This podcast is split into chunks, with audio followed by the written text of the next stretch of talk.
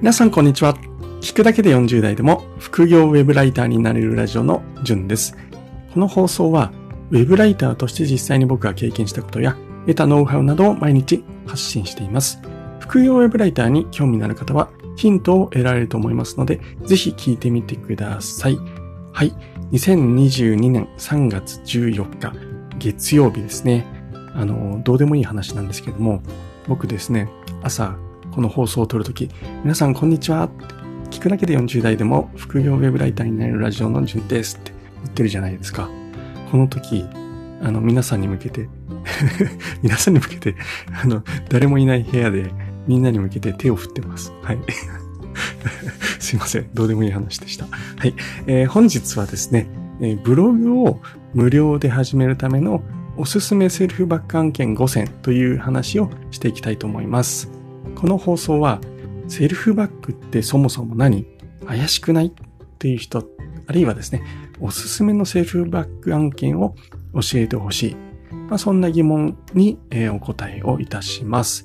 僕は Web ライター初心者の方にはですね、ワードプレスブログをやることを、ま強くお勧めしているんですけれども、まあ、お金がかかるので、まあ、ハードルがちょっと高いなって思う人もいると思うんですよね。そこで、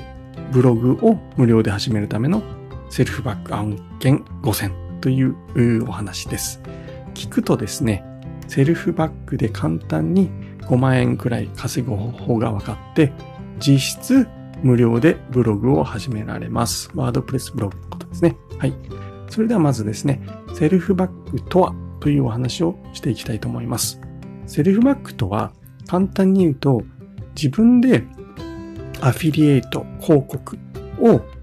踏んで、まあ、要はクリックして報酬をもらうことです。まあ、具体的には、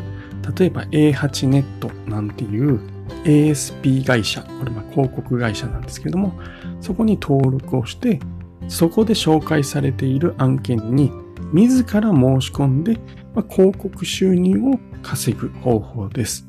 セルフバックで稼げる金額っていうのは、まあ、あの数百円、千円とかから数万円まで様々な案件があります。バラエティ豊かな案件があるので、まあ、必ずですね、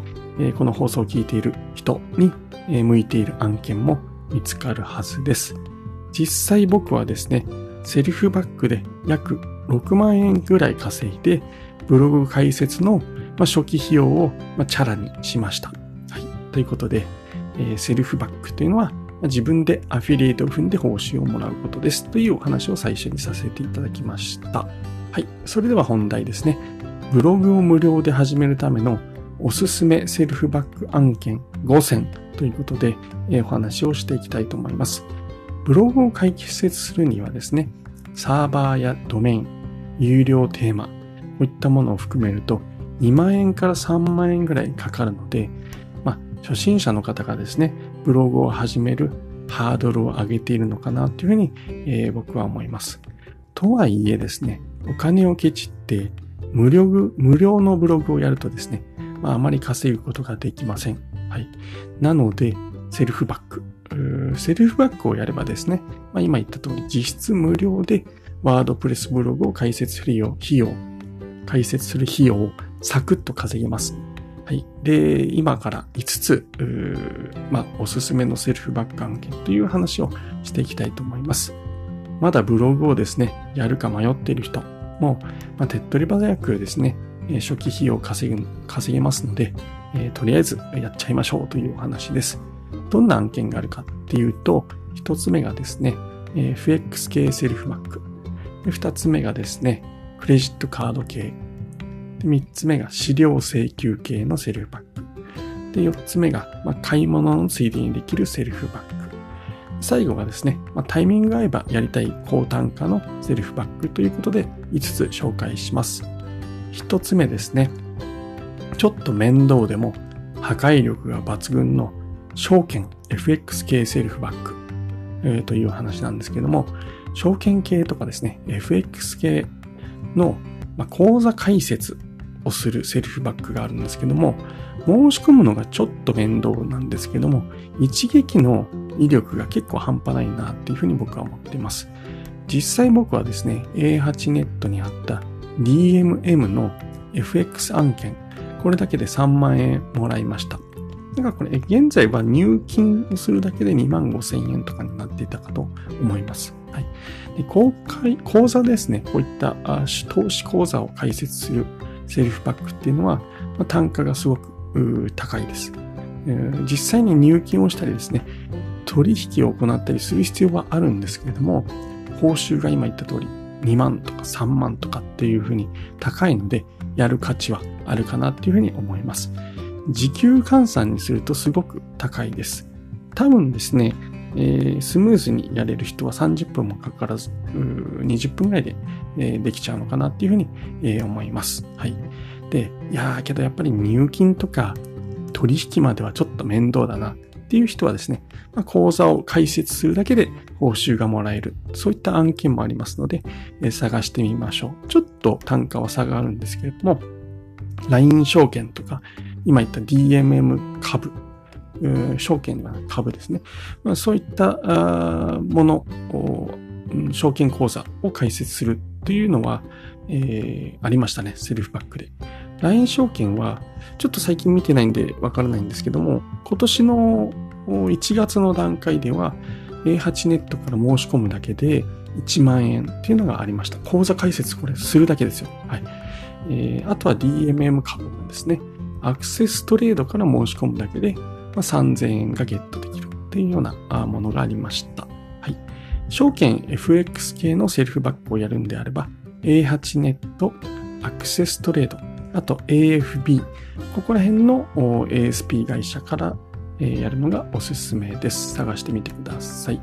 で、二つ目ですね。無料発行でセルフバックがもらえる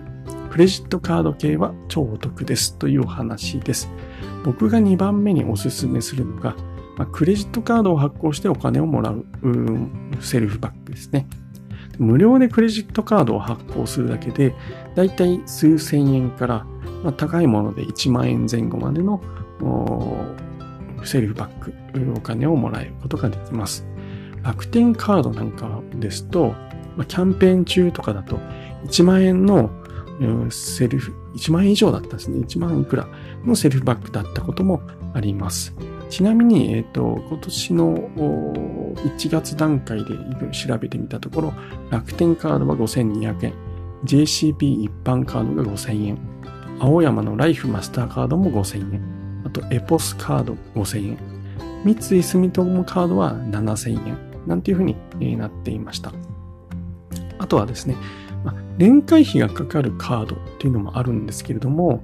えー、例えば年会費がですね、1万円かかりますなんていうゴールドカードがあるんですけども、セルフバックが3万円とかだと、まあ、あの、差し引き2万円もらえるので、すごく美味しいのかなっていうふうに、え、思います。僕はですね、実際ドコモの D カードゴールドを、えーえー、作ってですね、で、3万円以上のセルフバックをもらったこともあります。はい。ちなみに、えー、どこでやるかっていうと、クレジットカード系に関しては圧倒的に A8 ネットが強いですね。はい。えー、アクセストレードも、まあそこそこあったかと思いますので、えー、そちらで探してみてください。はい。ちなみに、まあ、えー、まあ、説明するまでもないかもしれないんですけども、クレジットカードは、あのー、発行しすぎるのは良くないと思いますので、えー、まあそうですね、えー、必要なクレジットカードがある場合、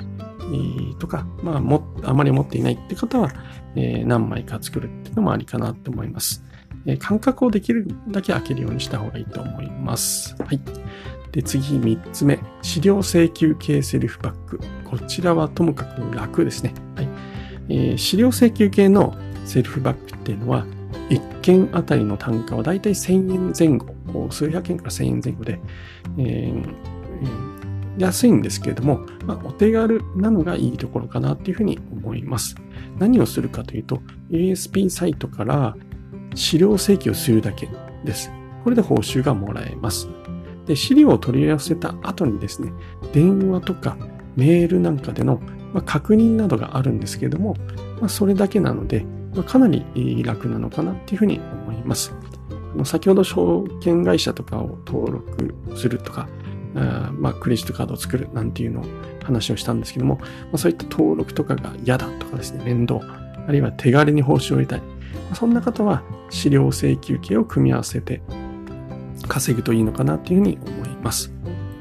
どんなのがあるかというと、生協の個人宅配、あとはマンション投資の一括資料請求、あるいは家を建てるときの工務店の資料請求、まあ、そんなものがあります。資料請求系のセルフバックは、もしもアフィリエイト、アクセストレード、あと A8 ネットあたりで探すといいかなっていうふうに、えー、思います。はい。えー、営業の電話とか、メールがいっぱい来るのが面倒って人はちょっとお勧めしないんですけども、まあ、サクッとお手軽に稼げるってことは確かかなっていうふうに、えー、思います。次4つ目。買い物ついでに ASP 経由でサクッとセルフバック。これはですね、えっ、ー、と、まあ、たった1%とバカにするなかれっていう話なんですけども、えー、コツコツやると結構の額が溜まりますというところで、どういったことをやるのかというと、何か買い物をしたいときに、えー、まあ、えーと、バリューコマースという ASP サイトがあるんですけれども、そこを経由して、えー、Yahoo ショッピングなんかで購入をすると、1.02%の報酬が返ってきます。これポイントとかとは別で、バリューコマースから、えー、自己購入というところで買うと、バリューコマース自体から1%ぐらいの報酬、1.02%ですね。という報酬をもらえます。ただそこを経由するだけですね。はい。残念ながら楽天市場とかですね、えー、Amazon の ASP 経由でのセルフバックは、まあ、できないんですけれども、あの、Yahoo ショッピングならできます。はい。で、えー、それはなんだよ、Yahoo ショッピングがつかないよっていう人に関してはですね、えー、楽天市場の場合は、ハピタスというポイントサイト、こちらを経由すると、ハピタスでポイントをもらえます。えー、まあ、こちらもですね、えー、楽天で買い物をする人はおすすめのサイト。これ ASP とはちょっと違ってポイントサイトになるんですけども、アピタスから別でですね、えー、楽天ポイントとは別で1%もらえますので、まあ、コツコツやるだけで、えまあ、お金が貯まってきますので、ネットショッピングよくやられる方は、え、Yahoo ショッピングならバリューコマース、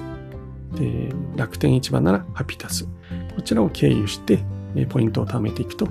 意外なほど多くお金がいつの間にか貯まっています。ハピタスの場合、貯まったポイントは現金化できますので、ゆうちょ銀行ですね、えー、やってみてください。はい。まとめると、Yahoo ショッピングか PayPay モールをやる人はバリューコマース。楽天市場ならハピタス。これを使うとお得に、えー、お金、まあ、セルフバックというかちょっと微妙なんですけども、えー、お金が返ってきます。残念ながら Amazon は僕が知る限りありません。はい。最後。その他タイミングが合えばやりたい高単価のセルフバックということで、各 ASP 会社、広告会社ではすごい数のセルフバックがあります。キャンペーンのタイミングによっては、すごく稼げるセルフバックも多く見かけますね。ちょっと鳥が外でうるさいですね。すいません。はい。あのですね、えー、話飛んじゃいましたね。キャンペーンのタイミングによってすごく稼げるって話なんですけども、あの、例えばネット回線、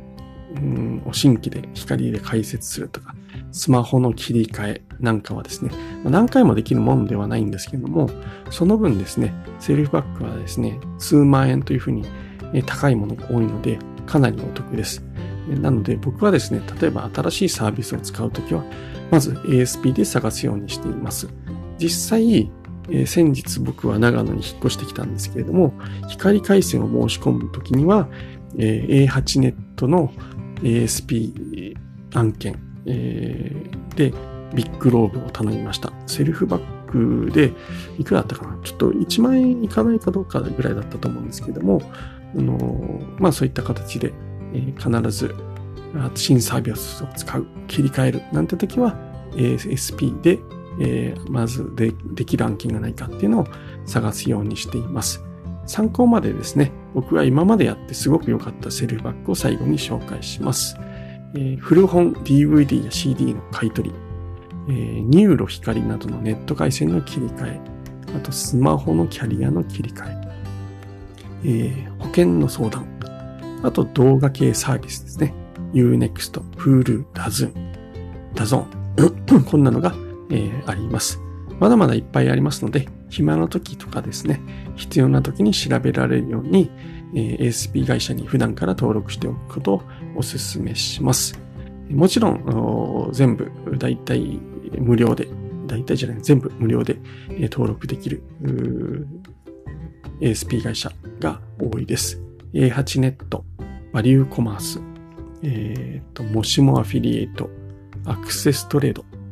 そして AFB、ここら辺がおすすめです。えー、さらに詳しく知りたい方はですね、えー、僕の